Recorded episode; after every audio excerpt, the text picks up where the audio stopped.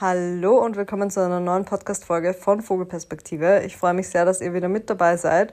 Und ich möchte heute mit euch über ein spicy Thema sprechen. Und zwar über queere erste Male, über meine ersten gleichgeschlechtlichen Erfahrungen, aber auch über Erfahrungen, in denen ich schon mehr Experience hatte, aber die erste gleichgeschlechtliche Erfahrung mit einer anderen Person geteilt habe, wenn ihr wisst, was ich meine. Ich hoffe, das war jetzt nicht zu kryptisch ausgedrückt. Und ich muss auch dazu sagen, gleich am Anfang als Disclaimer, ich hatte bisher nur Erfahrungen mit CIS-Frauen, also mit Frauen, denen bei der Geburt das Geschlecht weiblich zugeordnet wurde und die sich auch als weiblich identifizieren. Deswegen werde ich auch von Frauen sprechen. Ähm, nur so als kleiner Disclaimer vorab. Und bevor wir ins Thema starten, möchte ich euch noch kurz den Sponsor der heutigen Folge vorstellen.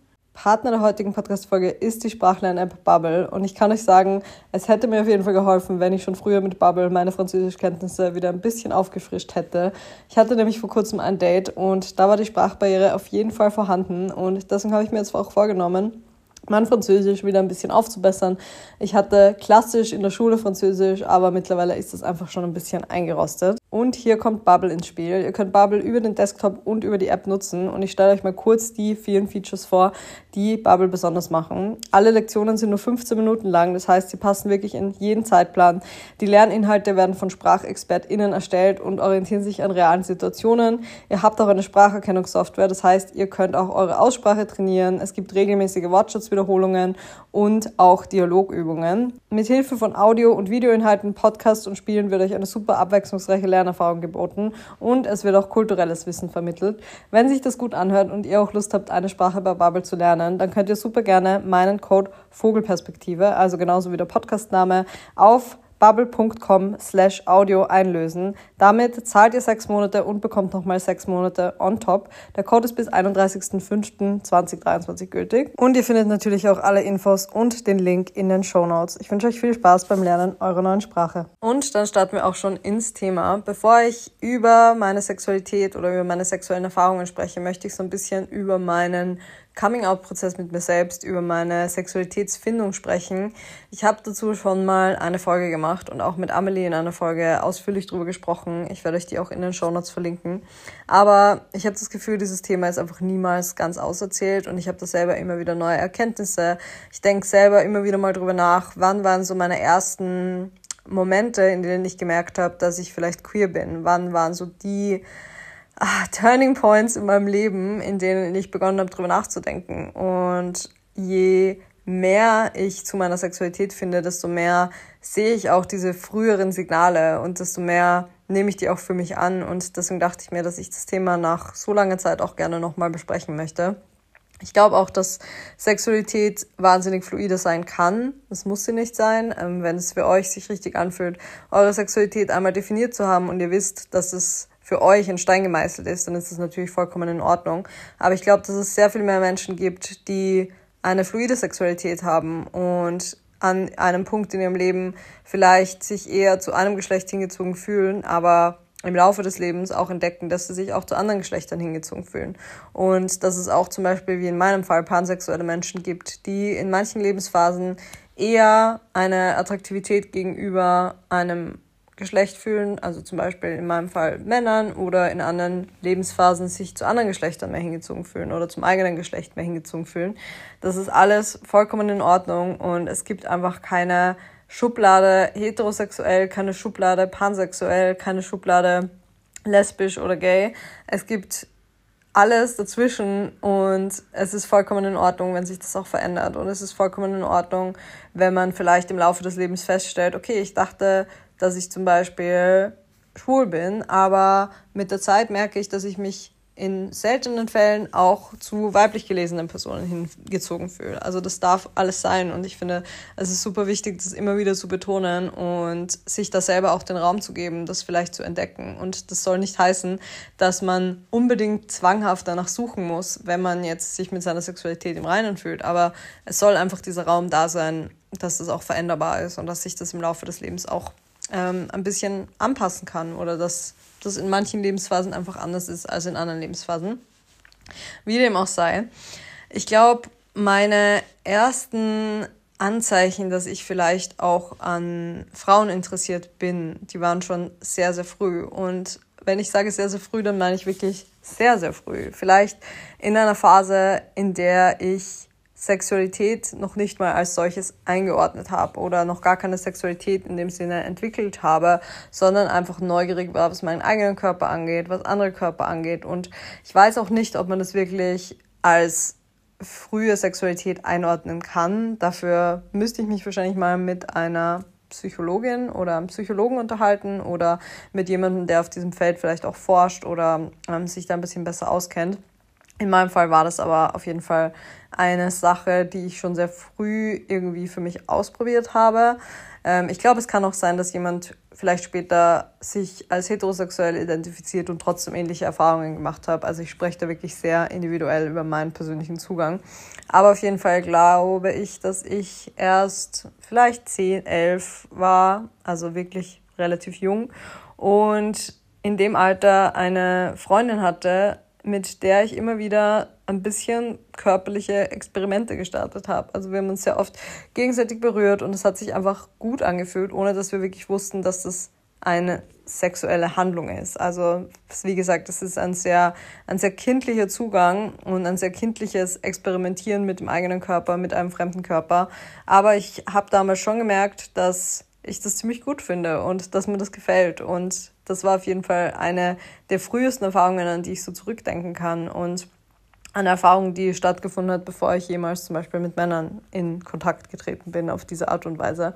Deswegen würde ich sagen, war das so der Startpunkt von einer Art von Queerness, die ich so in mir entdeckt habe und eine sehr unschuldige und sehr intuitive Art, weil ich, wie gesagt, das noch gar nicht als Sexualität eingeordnet habe, aber einfach festgestellt habe, okay, das ist ein Mensch und bei diesem Menschen fühle ich mich wohl und deswegen finde ich es auch schön, diesen Menschen zu berühren und von diesem Menschen berührt zu werden. Und dann sind ein paar Jahre ins Land gezogen, in denen ich nicht so viel über meine Queerness nachgedacht habe. Lustigerweise, ich kann mich gut daran erinnern, dass ich vielleicht 13, 14 Jahre alt war und mein Papa irgendwann mal in mein Zimmer gekommen ist und gemeint hat, hey, ich wollte nur sagen, falls du auf Frauen stehst, ist es auch vollkommen in Ordnung für mich oder für uns. Und das ist auch ein Riesenprivileg, das weiß ich auch sehr zu schätzen, dass meine Eltern mir da immer den Raum aufgemacht haben, ähm, das auch zu erzählen oder ähm, zu meiner Sexualität zu stehen, weil das absolut nicht selbstverständlich ist. Ich weiß, dass sehr viele traumatische Erfahrungen mit ihrer Familie haben, mit ihrem Outing haben und deswegen bin ich da in einer sehr privilegierten Position gewesen. Und damals dachte ich mir so, mh, hm, ja, weiß ich jetzt nicht, ähm, hätte ich jetzt noch nicht an mir entdeckt, aber ähm, ist ja schön zu wissen. Und ich finde es auch spannend. Ich muss auf jeden Fall mal meine Eltern fragen, woran sie das irgendwie festgemacht haben, ähm, ob das mehr so ein Klischee-Ding war, weil ich vielleicht nicht so dieses typische super feminine Mädchen war oder ob das wirklich hm, ein intuitives Gefühl war, irgendwie eine, eine Intuition, die Eltern manchmal haben. Das werde ich auf jeden Fall mal nachreichen bei Gelegenheit, wenn ich die Chance habe, mit meinen Eltern darüber zu sprechen. Aber auf jeden Fall in dieser Phase, auch in dem Alter 13, 14, 15, hatte ich tatsächlich nur Beziehungen mit Männern, wenn man es jetzt Beziehungen nennen möchte. Also ich glaube, meine erste richtige Beziehung war dann ja mit 15. Davor hatte ich diese typischen SMS-Beziehungen von wegen, willst du mit mir gehen? Und dann war man drei Wochen zusammen und ähm, hat vielleicht im Schulhof mal Händchen gehalten, aber das war auch alles. Ähm, habe aber in der Phase nonstop krasseste Crushes auf weibliche Personen in Filmen gehabt. Und damals habe ich das überhaupt nicht als Crush eingeordnet. Ich war einfach sehr obsessed mit weiblichen Charakteren und dachte immer, dass ich die einfach als Schauspielerinnen cool finde, dass ich die einfach ähm, irgendwie bewundernswert finde oder auch gerne so wäre wie die. Und da ist mir auch der Post von meiner Freundin Alexa eingefallen, die mal auf Instagram geschrieben hat, do I wanna be her or do I wanna be with her? Und ich glaube, in der Phase habe ich das einfach immer eingeordnet als I wanna be her, aber in Wirklichkeit war es sehr viel davon I wanna be with her. Ich hatte einfach, ja, ich, ich war einfach verknallt in Charaktere in Filmen und es waren so diese typischen Charaktere, also zum Beispiel Kristen Stewart in Twilight. Es war Amanda Seyfried ganz, ganz häufig. Es war ähm, bei, wie heißt der Film nochmal? Ähm, Hungerspiele, also The Hunger Games, Jennifer Lawrence. Und ich könnte noch eine lange weitere Liste aufzählen an weiblichen Charakteren, auf die ich einen harten Crush hatte in dieser Phase. Aber wie gesagt, ich habe das gar nicht so wirklich eingeordnet. Und dann kam so die Partyzeit, die Zeit, in der man mit FreundInnen feiern gegangen ist. Und ich habe immer bei kleinen Dorfpartys oder auch beim Feiern mal in Graz mit weiblichen Freundinnen rumgemacht und dachte mir in dieser Phase auch, ja, okay, das macht man halt so und natürlich ist auch in vielen Fällen so. Also sehr viele ähm, Personen experimentieren einfach in dieser Zeit oder finden es auch einfach schön, ähm, mit einer Freundin mal kurz rumzumachen, ohne dass das irgendwas Sexuelles sein muss. Es, kann auch sehr platonisch sein. Und davon bin ich auch heute noch sehr überzeugt, dass man auch auf platonischer Ebene Körperlichkeiten mit FreundInnen austauschen kann.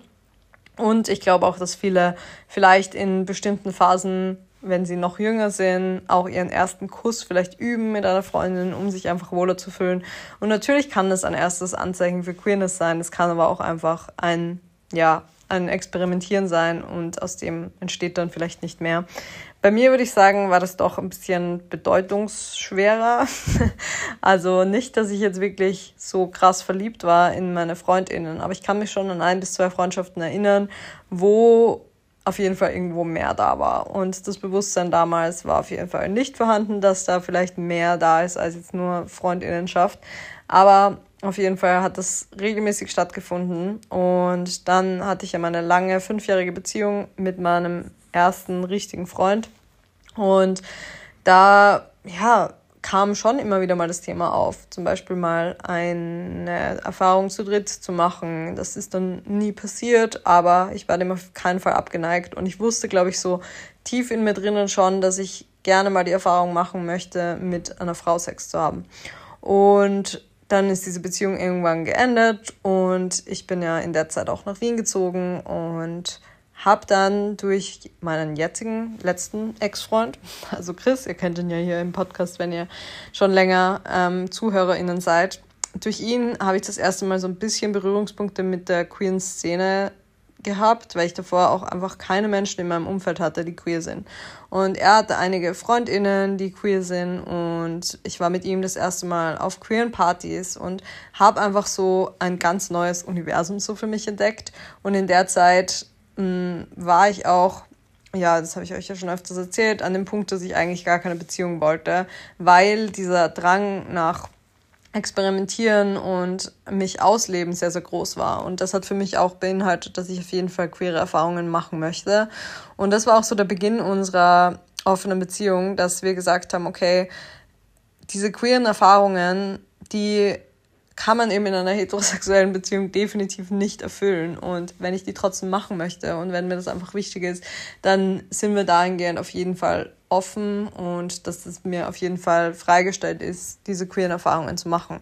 Und so ist es dann ja auch ein paar Monate später passiert, als wir noch gar keine offene Beziehung im klassischen Sinne hatten, aber das Thema auf jeden Fall schon öfters im Raum stand, dass wir auf einer Reise waren mit einer gemeinsamen Freundin. Und wie das oft so ist, haben wir so ein bisschen was getrunken und hatten einen Girls-Abend, weil ich glaube, Chris war an diesem Abend ähm, mit dem Freund, der mit uns da auch auf dieser Reise war, gemeinsam aus und ich bin mit ihr zu Hause geblieben in unserem Airbnb und wir haben darüber gesprochen, über unsere sexuellen Erfahrungen, über Erfahrungen, die wir gerne noch machen würden und haben beide festgestellt, dass wir noch nie eine queere Erfahrung gemacht haben, aber eigentlich mega Lust drauf hätten, das mal zu tun. Und dann hatten wir eigentlich so ein Gespräch von wegen so, hey, wir haben beide noch keine Erfahrungen und wir fühlen uns eigentlich mega wohl miteinander. Warum sollten wir das nicht mal einfach ausprobieren? Und so ist es dann auch gewesen.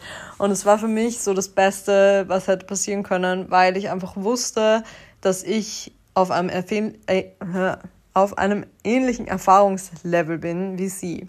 Und ich glaube, das war auch für sie genauso beruhigend, dass keiner von uns mehr oder weniger Erfahrung hatte und wir uns da einfach mega gut rantasten konnten und diese offene Kommunikation einfach so easy war, weil wir eben auch befreundet waren und weil wir beide wussten, okay, wir experimentieren da vielleicht einfach mal und möchten diese Erfahrung auch machen.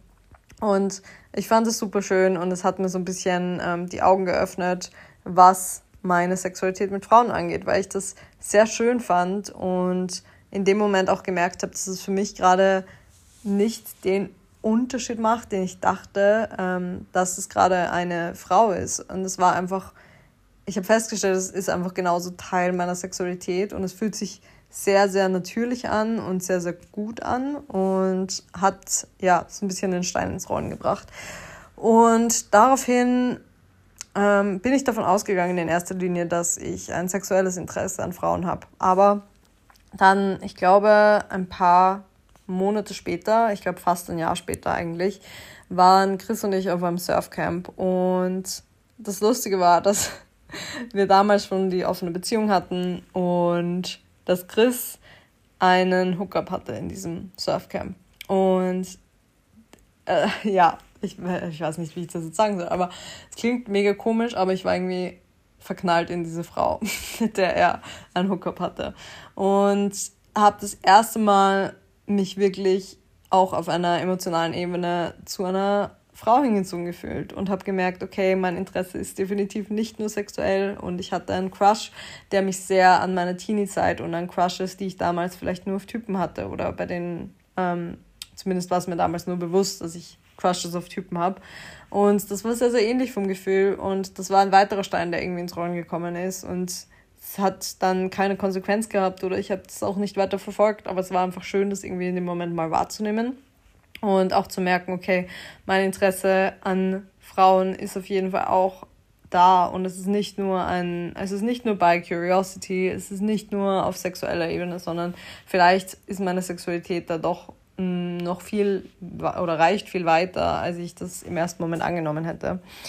Ja, und dann ist es nach und nach immer mal wieder dazu gekommen, dass ich queere Erfahrungen gemacht habe und immer weiter in den Prozess gekommen bin, dass ich zu meiner Sexualität finde. Und heute bin ich an einem Punkt, an dem ich sehr confident sagen kann, dass ich mich als pansexuell identifiziere. Und wie gesagt, auch bei mir ist es so, dass meine Sexualität auf jeden Fall fluide ist. Ich habe zum Beispiel in den letzten Wochen und in 2023 bisher fast ausschließlich Männer gedatet, weil ich mich gerade sehr, sehr hingezogen gefühlt habe zu dieser Male Energy. Ich tue mir ein bisschen schwer mit diesen Begriffen, weil ich ja, weil das so stigmatisierend klingt. Mm, ich erkläre euch vielleicht kurz, was ich damit meine. Das ist ja ein bisschen aus dieser Spiri-Bubble. Und ich glaube dran, dass zum Beispiel sowohl Männer als auch Frauen ähm, Male und Female Energy in sich haben. Die einen mehr von dem einen, die anderen mehr von dem anderen. Und ich habe mich gerade einfach sehr zu dieser Male Energy in Menschen hingezogen gefühlt. Und die Frauen, die ich getroffen habe in diesen Phasen, hatten viel mehr von dieser femininen Energy. Und deswegen ähm, war das auf jeden Fall eher so in 2023, dass ich Männer gedatet habe.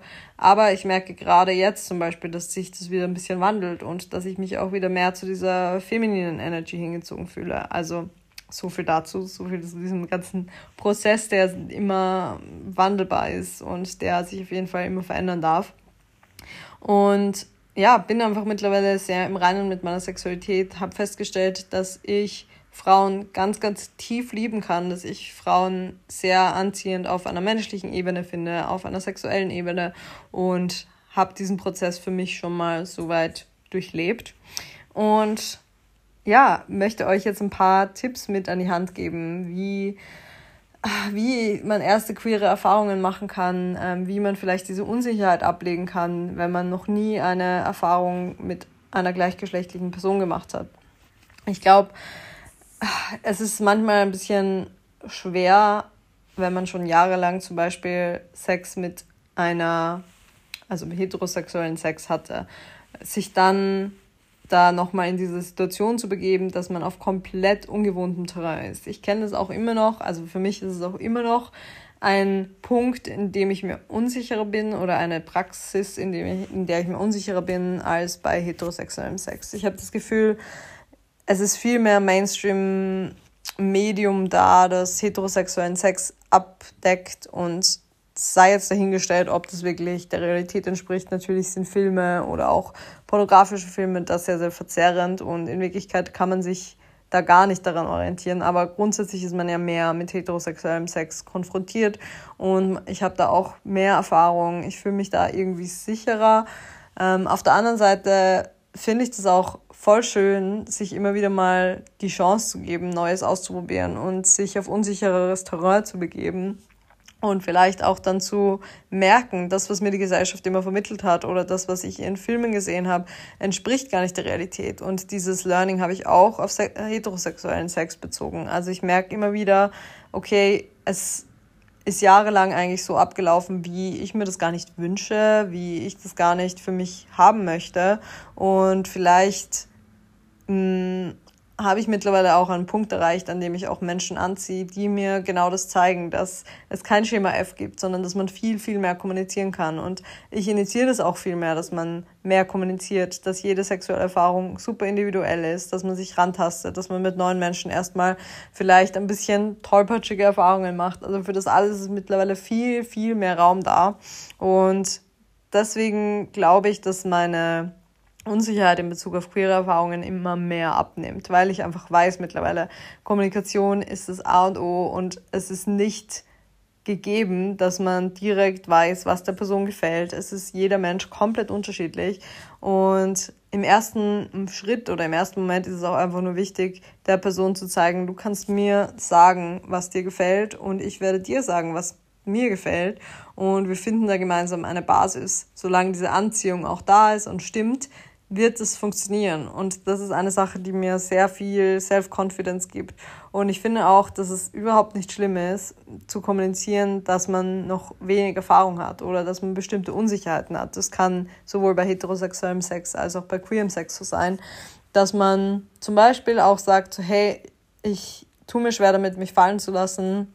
Ähm, ich habe am Anfang Probleme damit, meinen Kopf so sehr auszuschalten, dass ich zum Beispiel auch Orgasmen erleben kann. Oder ich spreche an, dass ich sehr, sehr wenig queere Erfahrung bisher habe oder gar keine queere Erfahrung bisher habe. Und ich finde, solange man mit offenen Karten spielt und sich vielleicht in dem Moment auch verletzlich zeigt, ist man eigentlich viel weniger verletzlich, weil die andere Person auch weiß, wie sie sich auf einen einstellen kann. Und ich glaube, dass das guten Sex auch ausmacht, dass dieser Safe Space gegeben ist. Und wenn da ein Mensch wäre, der das gar nicht akzeptiert und der von einem verlangt, dass man schon alle Praxen, Praxen, alle Praktiken so durchgespielt hat, dann ist es vielleicht auch einfach nicht eine Person, auf die man sich unbedingt einlassen möchte. Ich glaube, dass Menschen immer an einem unterschiedlichen Punkt sein werden und manche Menschen viben auch einfach besser miteinander, andere Menschen viben weniger gut miteinander. Und das hat sehr, sehr wenig mit Erfahrung zu tun. Und ich glaube grundsätzlich, man kann sich schon auch so ein bisschen selber die Unsicherheit nehmen, wenn man sich mit der Thematik vorab beschäftigt. Ich habe euch ja letztens auch in einer Podcast-Folge Beducated vorgestellt. Das ist jetzt kein Teil dieser Kooperation, aber ich wollte es nochmal betonen, weil ich die Plattform wirklich extrem feiere. Da gibt es verschiedene Online-Kurse zu Themen wie Kunilingus oder Dreier oder Blowjob oder wie auch immer. Aber auf jeden Fall, wenn man sich zum Beispiel mit dem Thema Kunilingus mal beschäftigt, weil man da eine Unsicherheit hat und weil man sich denkt, Gott, ich habe zwar selbst eine Vulva, aber ich weiß eigentlich gar nicht, wie ich eine andere Person mit Vulva befriedigen kann, dann hilft enorm, sich dieses Wissen anzueignen. Und ich muss auch echt sagen, die, auch die Männer, mit denen ich guten Sex hatte oder die zum Beispiel ähm, in meiner Auffassung gut in Oralsex waren, das waren immer die, die sich vorab auch schon damit beschäftigt haben. Das waren sehr oft leider ähm, genau die Männer, die selbst unsicher waren aus Gründen, die gesellschaftlich geprägt waren und durch diese Unsicherheit zumindest in Sachen Skills was vorweisen wollten. Also jetzt als Beispiel, wenn ein Mann mit seinem Körper Unsicherheiten hatte und sich dann dachte, okay, ich kann schon mit meinem Körper nicht überzeugen, was natürlich kompletter Bullshit ist, aber ähm, der Gedanke ist ja bei vielen da, dann muss ich wenigstens meine, an meinen Skills arbeiten und da abliefern. Und das ist natürlich irgendwie der falsche Beweggrund dafür, aber der Outcome war immer ein guter. Und deswegen spricht absolut nichts dagegen, sich vorab mal damit zu beschäftigen. Und wie gesagt, Menschen sind trotzdem sehr unterschiedlich und nicht jeder mag dieselben Dinge, aber Körper funktionieren nun mal so, wie Körper funktionieren. Und ein Basic Knowledge über Oralsexpraktiken kann auf keinen Fall schaden, also in keinem Szenario. Und dann kann man ja immer noch individuell auf die Person eingehen. Wie viel Druck mag die Person? Wie, ähm, welche Bewegungen mag die Person am liebsten? Ähm, wie wird die Person gern angefasst? Das sind ja alles Dinge, die dann auf einer individuellen Ebene entstehen, aber so Grundtechniken ähm, ist auf jeden Fall, sind auf jeden Fall eine Sache, die sehr gut ist und die man sich aneignen kann. Und dann wird auch die Unsicherheit, glaube ich, weniger, weil man schon mal ja, zumindest weiß, wo man ansetzen kann. Und ich glaube auch, dass diese Kurse zum Beispiel einen da abholen, dass die ja darauf ausgelegt sind, dass Menschen, die gerade konsumieren, die vielleicht da irgendwo eine Unsicherheit haben oder noch nicht so viel Erfahrung haben. Und da kann man mit Sicherheit sehr, sehr viel mitnehmen. Und ja, deswegen meine wichtigsten Tipps an dieser Stelle. Offen kommunizieren, dass man vielleicht wenig Erfahrung hat, welche Unsicherheiten man hat, offen die eigenen Bedürfnisse darlegen ähm, und im ersten Schritt vielleicht auch mal rausfinden, was die eigenen Bedürfnisse sind, die Bedürfnisse der anderen Person erfragen und diesen Raum aufmachen, dass die Bedürfnisse gerne geäußert werden können.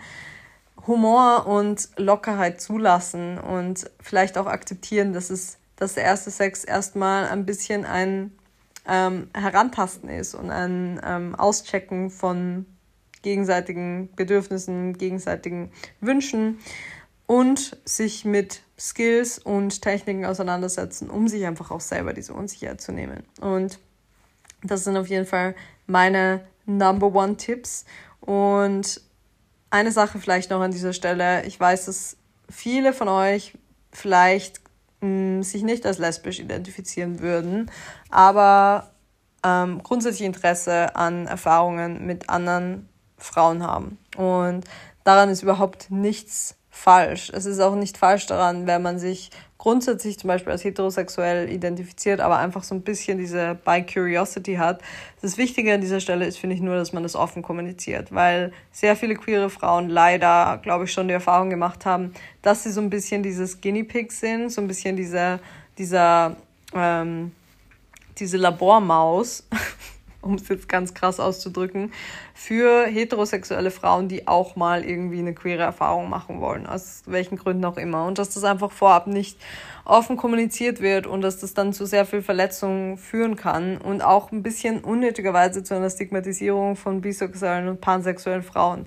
Ich habe schon häufiger mit queeren Frauen gesprochen oder in dem Fall lesbischen Frauen, die dann gemeint haben, sie daten nur mehr auch lesbische Frauen, weil sie gar keinen Bock mehr haben auf dieses, ja, man wird einmal ausgenutzt und dann geht sie sowieso wieder zurück zu einem Mann. Und das ist einfach fälschlicherweise ein Klischee. Natürlich kann es auch sein, dass ich eine Zeit lang queere Erfahrungen mache und dann trotzdem mit einem Mann zusammen bin. Das spricht ja nicht gegen meine Pansexualität.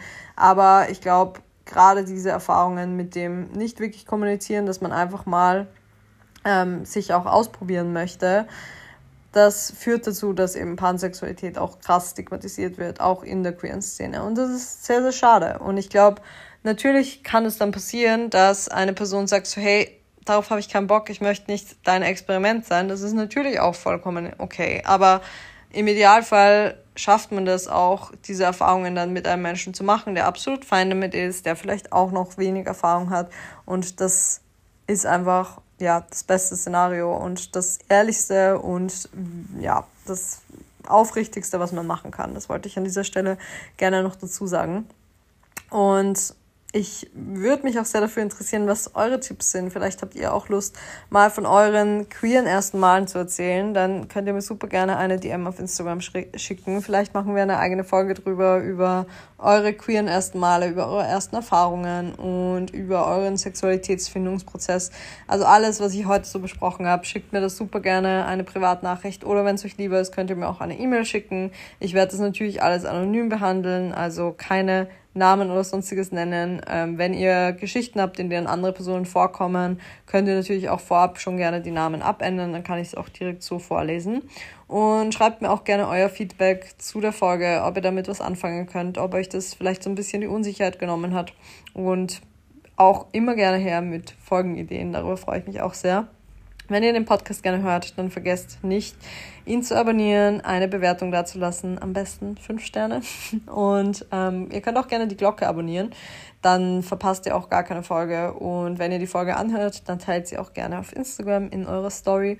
Und wir hören uns nächste Woche wieder. Ich nehme die nächste Folge wieder mit einer Gästin gemeinsam auf. Das wird morgen stattfinden, die Aufnahme, und die kommt dann nächsten Donnerstag. Ich freue mich auf jeden Fall schon drauf und wünsche euch noch einen wundervollen Tag. Bis zum nächsten Mal.